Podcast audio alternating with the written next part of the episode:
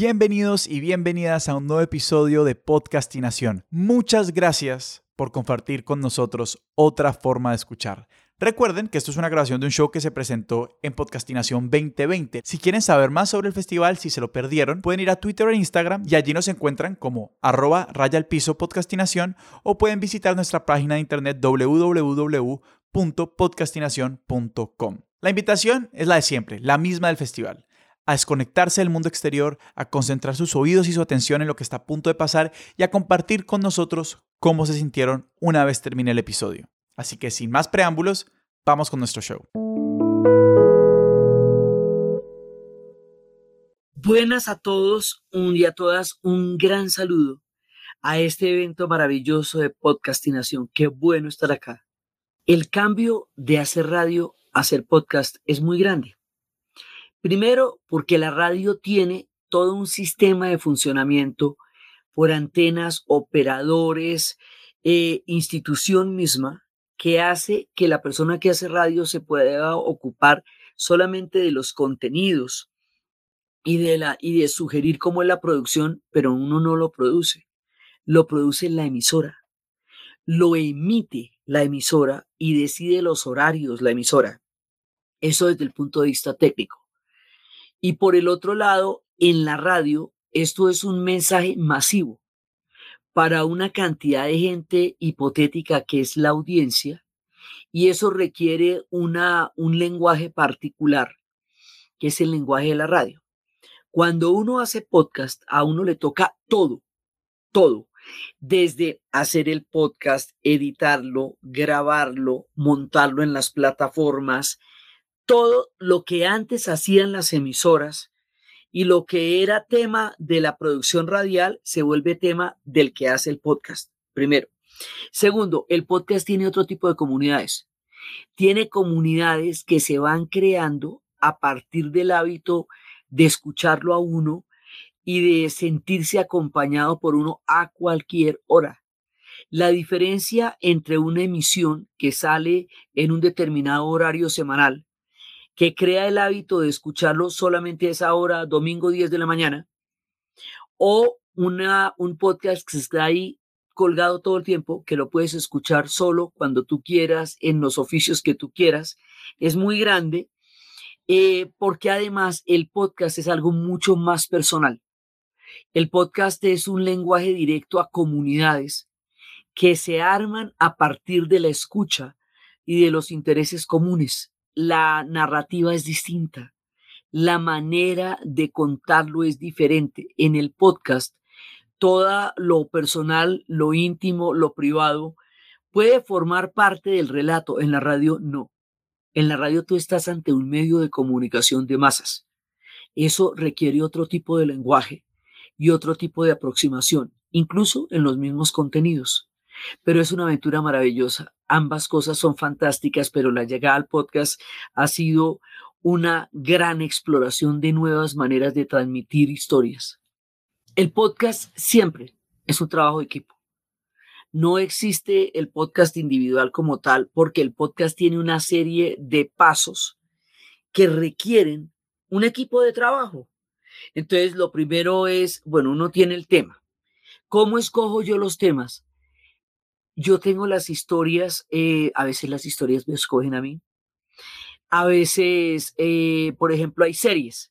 Les pongo el ejemplo, a comienzos del, del 2020 hicimos una serie de cinco capítulos sobre los años 20, porque se cumplían los 100 años. Entonces uno dice, vamos a hacer cinco capítulos sobre los años 20, eso es una serie y ahí hay todo el proceso de investigación de cómo, de qué manera, hay toda una perspectiva de cómo se va a narrar la historia. Normalmente las historias yo primero las investigo, las estudio, luego las analizo y luego llego a un tono narrativo en el cual se van a transmitir. Ese proceso es igual siempre pero la manera como se transmiten es distinta. Entonces, una serie son cinco o seis e, episodios destinados a un solo tema. Esa, por ejemplo. Pero si hay una especial, por ejemplo, eh, Chile, en Chile aprobaron una nueva constitución. Entonces, eso es un especial porque acaba de pasar algo que definitivamente es muy importante, entonces eso no lo incluye. Se murió Quino, un homenaje a Quino, el hombre de Mafalda y del humor de Quino, eso es un especial dentro de una serie. Estoy contando historias de viajes. Las historias de viajes para mí son una gran oportunidad porque los viajes son mi vida. Yo soy nómada. Entonces tengo la oportunidad de contar historias que para mí han sido muy importantes en la vida a partir de los viajes. Entonces, bueno, cuento una la historia, pero esa historia, esto es un estudio de grabación. ¿Quién tenemos una persona que grabe? Tenemos una persona que edite y tenemos una persona que musicalice, porque la musicalización es el tono emocional del relato. Y hay que ponerlo en todas las plataformas. Entonces eso tiene una serie de pasos y esos pasos hacen que seamos y tengamos que ser un equipo. Entonces está eh, Diana Suárez en la grabación y en la edición, Eduardo Corredor Fonseca en la musicalización, están las personas que trabajan conmigo en, en formatos de contenidos, que son por ejemplo Arturo Jiménez o, o Daniel, eh, Daniel Moreno Franco, todo eso, digamos, son parte de los equipos. Hay gente que coordina todo, porque hay una persona que tiene que coordinar todo el trabajo. Ese en mi caso es Milena Beltrán, que es la que le da principio de realidad a todo. Entonces, en realidad, esto es un equipo.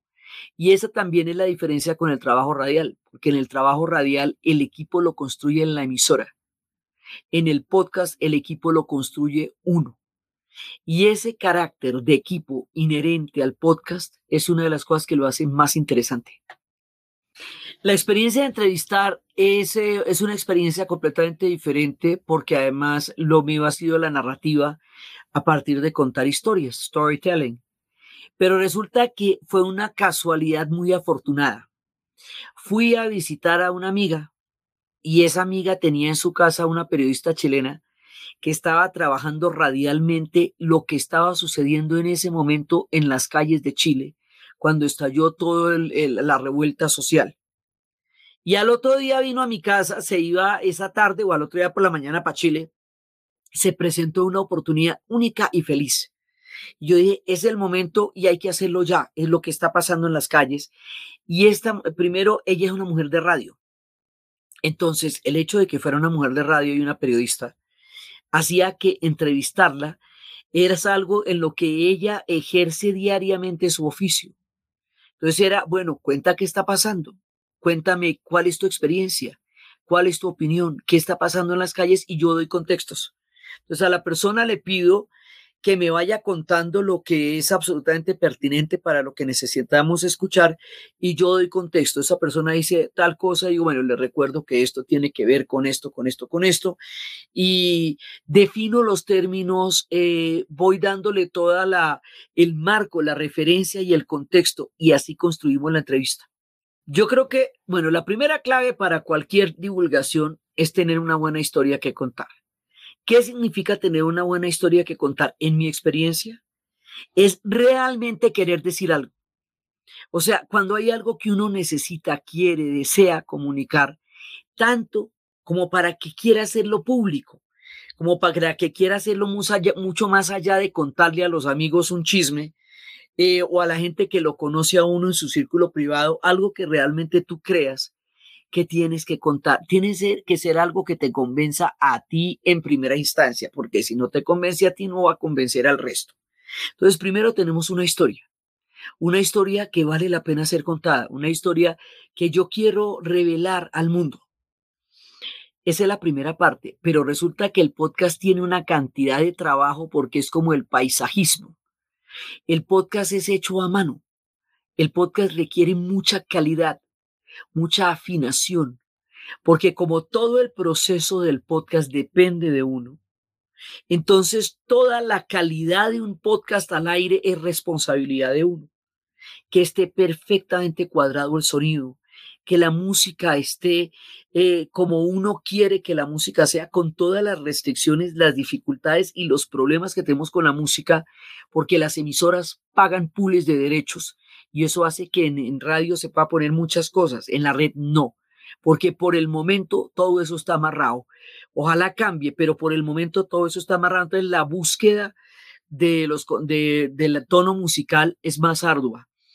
Por eso creo que es importante tener una persona que musicalice y que se encargue de los sonidos, porque eso es una especialidad en sí misma. Entonces, pues está la historia, está la grabación, está la edición, está la musicalización y está la postura en cada una de las plataformas. Entonces, es como, como uno logra tener un equipo que pueda resonar con todas esas necesidades. Pero, pero en general es eso, son todos los pasos de creación, de construcción. Y la historia es lo que uno realmente quiera decir. Uno siempre quiere darle como un mensaje al mundo, al universo, al tiempo, a las generaciones. Y también están las gomas, por ejemplo, la que es gomosa de la cocina. Entonces, echa las historias de cocina. La gente que le gusta mucho la moda, la gente que le gusta mucho la historia, el cine, eh, la música, la arquitectura, los temas son infinitos lo importante es que tú creas en ellos y que de verdad signifiquen algo para ti. Construcción de sentido en el relato es muy importante porque el relato tiene que tener sentido e interés para quien lo oiga. Ahora, hay para todos los gustos y esa es una de las grandes cosas del podcast. Una de las grandes cosas del podcast es que hay gusto para todos los gustos, o sea, las historias que podrían parecer más insólitas tienen quien las escuche. Es infinita la cantidad de posibilidades de escucha y de comunicación con alguien. Por eso la clave es, ¿cuál es tu cuento? ¿Por qué te gusta? Échalo. Y échalo con convicción, con pasión, con alegría. Y otros lo creerán y otros lo disfrutarán como tú lo has hecho. Pero hay que empezar por uno, porque uno realmente crea en lo que está haciendo.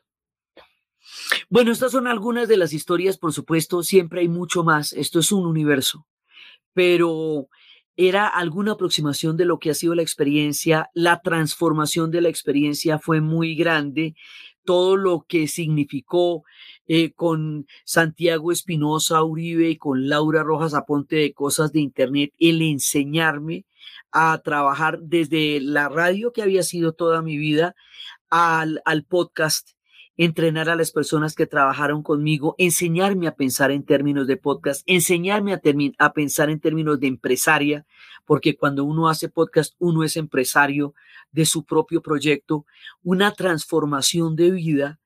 Este camino nuevo y diferente ha sido y es una aventura y una experiencia cotidiana.